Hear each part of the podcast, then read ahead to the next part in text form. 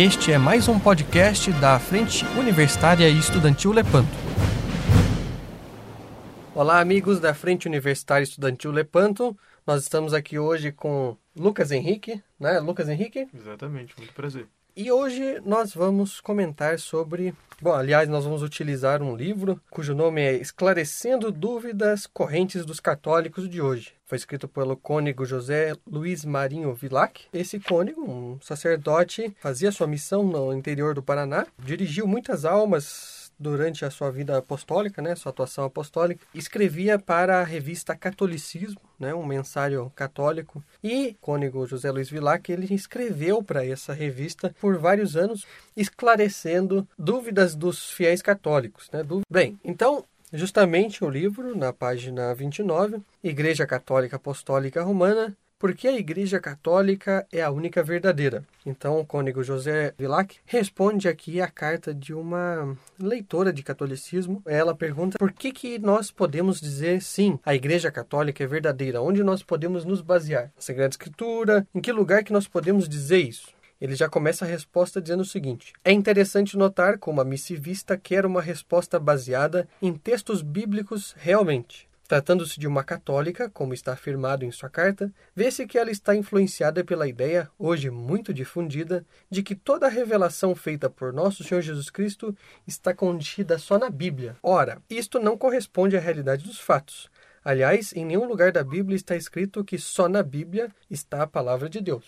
Lucas, você já ouviu alguém próximo de você falar sobre isso? Parentes, conhecidos? Só o que está na Bíblia é o que vale, e fora disso não, não acredito em nada. Você já ouviu isso? Claro, né, Marcelo? Assim como você já deve ter ouvido várias vezes, uhum. e quem está escutando esse podcast aqui também. É uma mentalidade protestante. Sim. Isso aí. Por exemplo, eles acreditam em tudo que o pastor deles fala.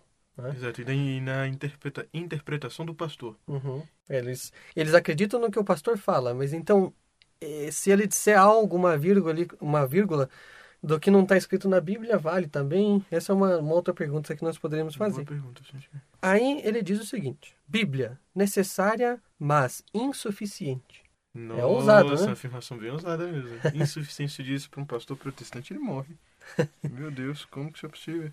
Vamos, vamos ver o que, que ele diz aqui. A ordem de Jesus Cristo a seus discípulos foi: Ide e pregai o evangelho a toda criatura. A difusão da boa nova deu-se, pois, primeiro pela pregação, e só mais tarde os discípulos houveram por bem escrever os ensinamentos que tinham ouvido de Jesus Cristo. Então eles escreveram depois, eles não escreveram na hora. Os, não, os discípulos não andavam com um caderninho na mão, é, anotando o que eles. Hum? E ao fazerem fazerem não tiveram a preocupação de compor uma obra absolutamente sistemática, acadêmica, diríamos hoje. Fizeram-no inspirados pelo Divino Espírito Santo, mas movidos pela graça, ao sabor de suas preferências, salientando os pontos que mais os haviam impressionado. Daí a variedade de estilos e conteúdos dos escritos dos apóstolos e discípulos que se completam uns aos outros apresentando uma única e coerente visão da doutrina do Divino Mestre, sem, entretanto, abranger a totalidade dos seus ensinamentos.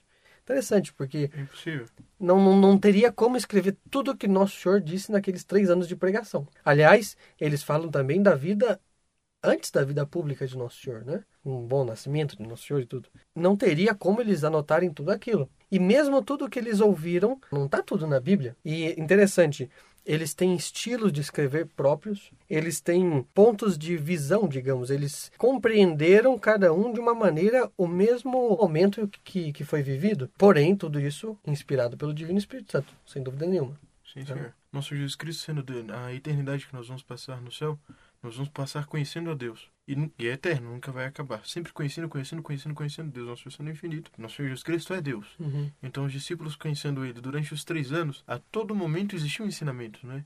Não existia um momento ocioso ao lado de nosso Senhor Jesus Cristo. Era bastava olhar para Ele que se aprendia, porque Ele era Deus. Bastava olhar para Ele que se conhecia mais Ele. É loucura achar que é possível tudo isso. Claro. Bom, é isso. Se fosse além das palavras que eles ouviram de Nosso Senhor, se eles fossem anotar também os gestos de Nosso Senhor, as caridades que Nosso Senhor fez, os, Os atos, olhares. os olhares, O que não devia comunicar um olhar de nosso Senhor Jesus Cristo? né? nossa, não não caberia na Sagrada Escritura todos os aspectos que os, os apóstolos e os discípulos viram em Nosso Senhor. Sim. Bom, o Evangelho de São João conclui precisamente com esta eloquente observação. A Terra não poderia conter os volumes que seria preciso escrever para transmitir todos os ensinamentos e fatos da vida de Cristo. Aí, a confirmação de evangelista agora.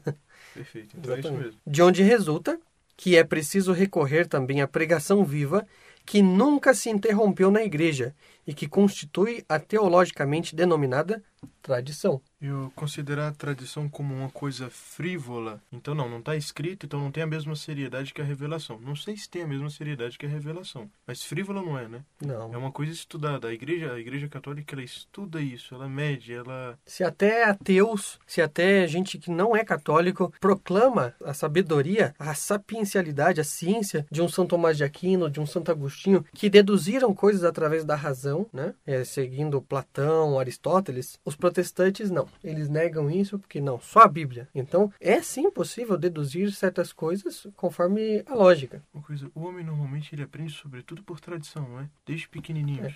Não é a mãe ela não traz escrito aquilo que ela quer ensinar. Ela ensina e o filho assimila. Não tá, não, eu quero agora a prova teológica disso tudo aí. Eu quero, quero que esteja num livro, a senhora me mostra em que livro de filosofia que a senhora leu isso. Não existe isso. O nosso aprendizado, sobretudo, é por tradição, desde pequenos. Por que isso não poderia se aplicar também a Deus nosso Senhor, que é o nosso Pai Claro. e que nos ensina? Não cabe, portanto, restringir exclusivamente a Sagrada Escritura às provas das verdades de nossa fé. Muitas são encontradas nas citações bíblicas, mas outras nos chegam através da tradição. E ao magistério da Igreja incumbe guardar esse precioso depósito da fé e interpretá-lo sem erro. Com efeito, Jesus Cristo prometeu, depois que subisse ao Pai, enviar o Espírito Santo sobre os apóstolos para guiar a Igreja em sua caminhada ao longo dos séculos, de forma que seu ensinamento não se deturpasse com o passar do tempo. É essa assistência do Espírito Santo que garante a infalibilidade do magistério da Igreja. Isto posto, vamos às dúvidas da consulente, a que escreveu a carta para o Monsenhor Vilar. Agora nós, nós provamos que a Igreja tem autoridade para isso. né?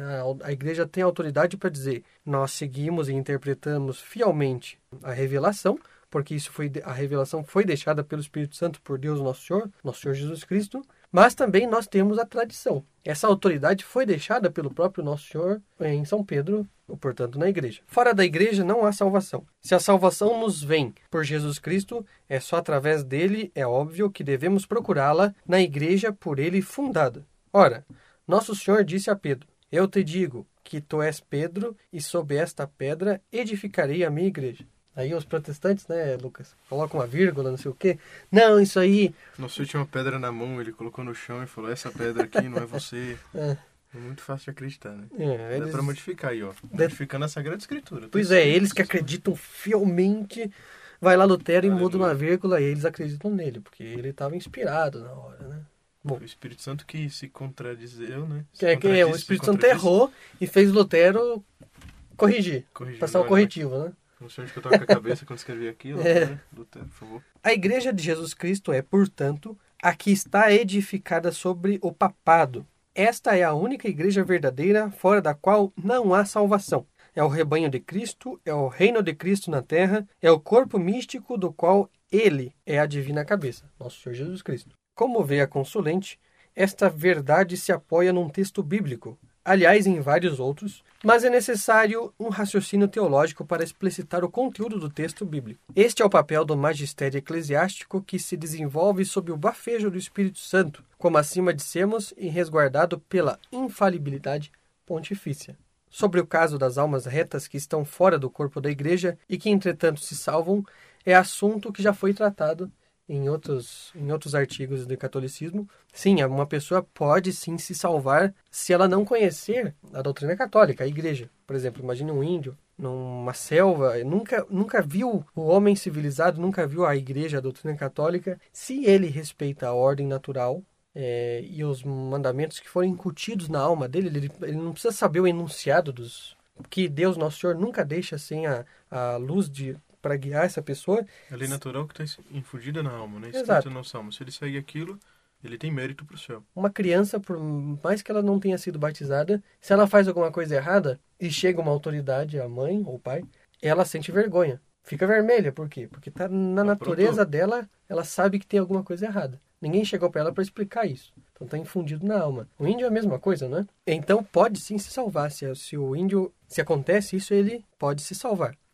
Também tem o batismo de sangue, que se chama, né? Uma pessoa não é batizada, mas morre por ódio à fé. Alguém vai lá, um mata herege, por ódio à fé, né? mata aquele índio por ódio à fé. Ele sim também, ele é batizado pelo chamado batismo de sangue. Ele se salva. Agora, conhecer a igreja, não rejeitar a doutrina da igreja, mesmo que não seja uma coisa super consciente. Então, nossa, uma doutrina, doutrina católica, eu não quero isso definitivamente para minha alma. Mas alguém, alguém, por exemplo, que é protestante, no caso, pegando como exemplo os protestantes, já falou tanto deles, um protestante que vê a doutrina da igreja e que diz, não, eu vou continuar no protestantismo, aí já são outros 500, aí claro. já tem culpa. Aí... Infelizmente, muitos que foram católicos, fizeram catecismo e tudo, fizeram sacramentos e depois debandam andam para uma seita protestante sabendo tudo que foi ensinado pela Santa Igreja. Né? Eu estarei no meio deles. A consulente tem razão em dizer que não é apenas no templo católico que se cumpre a promessa de Nosso Senhor. Onde dois ou três estiverem reunidos em meu nome, eu estarei no meio deles. O templo é a casa de Deus por excelência tanto mais quanto, em grande número de casos, Jesus Cristo Eucarístico estará realmente e substancialmente presente no sacrário. Mas em todo outro lugar em que os fiéis se reunirem para tratar dos interesses de Deus, contarão com a presença espiritual de Jesus no meio deles. Então, nosso Senhor diz: onde dois ou mais estiverem reunidos em meu nome, eu estarei aí também. E de fato está. Sim, exatamente. A missivista, entretanto, não parece fazer a distinção devida entre a Igreja Católica, enquanto instituição, e a Igreja, com minúscula, isso é o templo, edifício no qual se realiza o culto divino. Então, ela, ela não faz distinção entre a igreja, instituição fundada por Nosso Senhor, e igreja mais minúscula, que é o prédio, o edifício, o templo. Quanto à referência de São Paulo a todo edifício bem ordenado,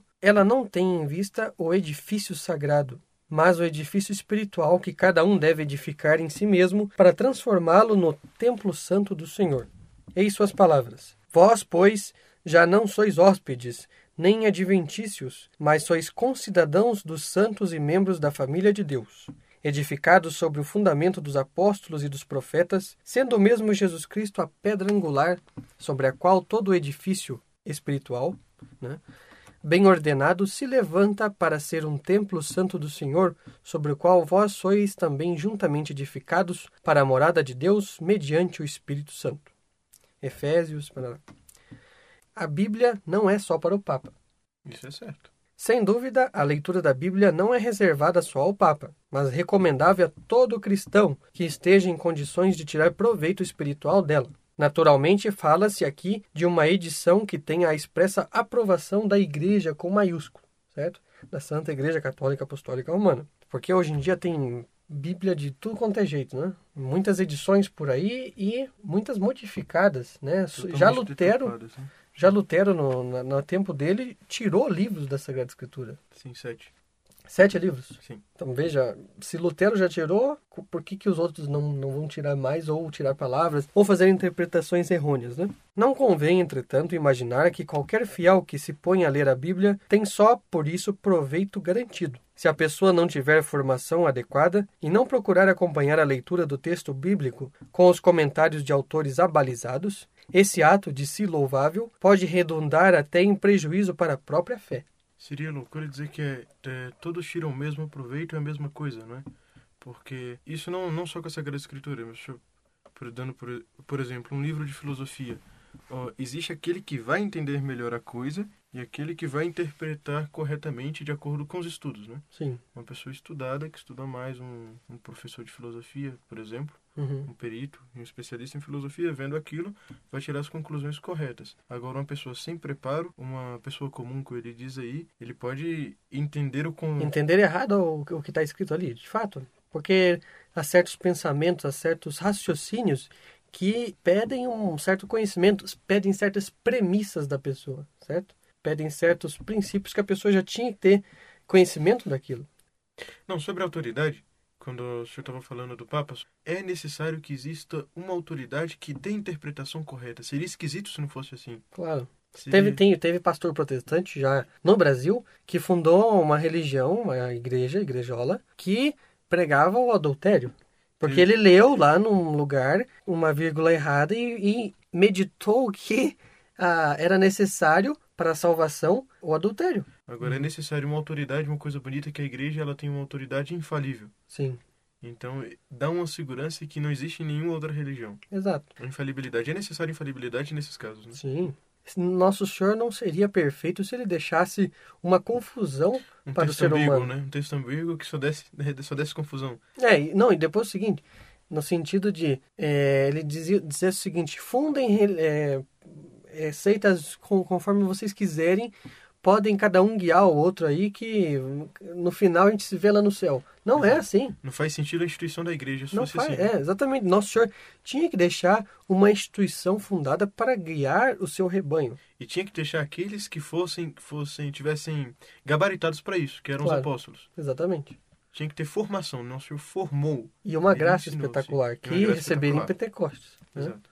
E aquilo, aquilo dizer que, não, o Espírito Santo ilumina todo aquele que lê a Bíblia, é iluminado pelo Espírito Santo. Coisa curiosa, né? Se fosse mesmo iluminação do Espírito Santo para todos aqueles que interpretam a Bíblia, não existia uma variedade tão grande de seitas protestantes é. que ensinam coisas contrárias, né? Ou existem vários Espíritos Santos, né? É, ou vários Espíritos Santos. É. Então aí já é outra doutrina também. Pois né? é. outra- Estamos criando uma igreja nova aqui. Então, podemos dizer que esse pastor que que fundou uma igreja que praticava o adultério, eles também interpretaram segundo o Espírito Santo? Veja a loucura de que, em que podemos cair com a livre interpretação. Então, tem que ter essa autoridade. Bom, continuando o texto. Pois a Bíblia contém frequentemente passagens misteriosas que só com o auxílio de um especialista se podem compreender. Por isso que um sacerdote, um teólogo, estudam anos de teologia, de filosofia, eh, da- do estudo da Sagrada Escritura para, com a tradição, com toda essa bagagem de conhecimento da Santa Igreja de dois mil anos, saber interpretar os textos sagrados. Tanto assim que até hoje tem muitos trechos que ainda não são explicados. Daí a verdadeira insensatez do mau conselho protestante de pôr a Bíblia nas mãos de cada um, eu diria, Lucas, debaixo do braço, É, de baixo né? Eles levam debaixo do braço assim. De qualquer jeito. Facilmente ele se confunde e começa a tirar conclusões completamente infundadas. Claro, Deus Nosso Senhor deu a missão de certas pessoas guiarem e outras de serem guiados. Aí tá- é, é o, é o pastor. Existe o pastor e existe as ovelhas. Uma coisa curiosa É, o no, no- no bom sentido do pastor, desculpe aí. Né, o pastor de ovelhas, né? Nosso Senhor deixou aquele que guia o rebanho Sim. e deixou o rebanho. Uns vão ser aquele que guia, outros vão ser o Um é rebanho. pastor, outro é ovelha, não tem É. jeito, né? Então, A ovelha Exatamente. fazer o papel do pastor não, não vai dar certo. uhum. Quando a ovelha se desgarra, a tendência dela é atrair as outras. Bom, o senhor, o senhor disse uma coisa interessante aí, Marcelo. Todo o conhecimento da igreja, dois mil anos, mas uma coisa curiosa é que a igreja, os protestantes agora eles têm feito isso, mas a igreja católica, ela dá formação para os seus pastores. Então, né, pegou a Bíblia e colocou debaixo do braço, como o senhor disse aí, Uhum. de- deu uma lidinha, olha, eu estou iluminado pelo Espírito Santo, faço desse jeito. Mas a igreja, existe o curso de teologia, existe, existe o curso de filosofia. O padre, no caso de um padre, ele tem que estudar, ele tem que... E só se ele tiver gabaritado para aquilo que ele consegue o sacerdócio, ele consegue, se, consegue a ordem, consegue ser ordenado e que se torna padre. Então, nós temos a segurança na Igreja Católica de ter certeza que quem está interpretando os nossos pastores, nós somos ovelhas que confiam nos seus pastores, nós não temos aquele orgulho, o orgulho que muitas vezes os protestantes têm, de o pastor falou isso, mas eu li e interpretei de outro jeito. Então, aí o protestante leu e interpretou de outro jeito, ele já quer, mesmo ele já não acredita mais no pastor, Uhum. e ele funda a igrejinha dele. Nós católicos, nós temos os nossos pastores de fato, pastores com P, com P maiúsculo, aqueles que vão nos guiar para o céu, e nós confiamos inteiramente nesses pastores. Mas De uma- acordo, desde que esteja de acordo com a doutrina tradicional da igreja. Se um Claro. padre, por exemplo, agora quiser dizer, disser, por exemplo, que Nossa Senhora não é virgem, aí já está indo contra um dogma. É, tá nesse indo contra- sentido, alguém que tá, pode estar ouvindo esse podcast pode se perguntar, mas e os padres da teologia da libertação? E os padres comunistas, os padres que pregam doutrinas contrárias à doutrina católica? Nós somos fiéis, né? nós somos é, fiéis comuns e temos a nossa confiança na Santa Igreja. Se alguém tem dúvida nesse sentido, pode ouvir o nosso primeiro podcast, Erros na, na Santa Igreja, como entender, né? Lá o senhor Sérgio Bertoli, ele responde essas perguntas. Em que sentido nós podemos entender esses erros na Santa Igreja? A doutrina é imutável. Eu não vou entrar muito nesse assunto, peço que vocês escutem o nosso primeiro episódio do podcast da Lepanto, que lá está muito bem respondido essa pergunta, né? Desses erros que são cometidos dentro da Santa Igreja, como nós podemos entendê-los? Bem, você então que escuta o nosso podcast da Lepanto, hoje nós estivemos aqui conversando com o Lucas, né? E nos próximos podcasts nós poderemos responder a sua pergunta. Você que está escutando no seu carro, no seu trabalho, na sua casa, sobretudo na casa, né? Hoje em dia com quarentena, né? As pessoas em casa Não pode sair, então. estão escutando é, em casa. Mas você pode nos fazer perguntas para nós respondermos aqui. Com muito gosto responderemos as suas perguntas. Escreva nos comentários, mande mensagens para nós. Então hoje nós tiramos esta explicação do livro Esclarecendo Dúvidas Correntes dos Católicos de hoje. Você que quiser adquirir esse livro, eh, você pode consegui-lo pela livraria Petrus, Petrus Editora. Você pode entrar no site e conseguir este um exemplar deste livro que tem coisas valiosíssimas para um católico nos dias atuais. Nós vamos ficando por aqui. Peço que entre nas nossas redes sociais. É, muito obrigado, Lucas. É uma alegria estar aqui Que Nossa Senhora o recompense hoje por estar aqui no nosso podcast. já recompensou, pode ter certeza. E salve Maria. Salve Maria. Não deixe de compartilhar esse podcast com seus amigos. Compartilhe com eles, mande este link para que eles possam ouvir também essa defesa dos ideais da Santa Igreja e da civilização cristã. Frente Universitária e Estudantil Lepanto.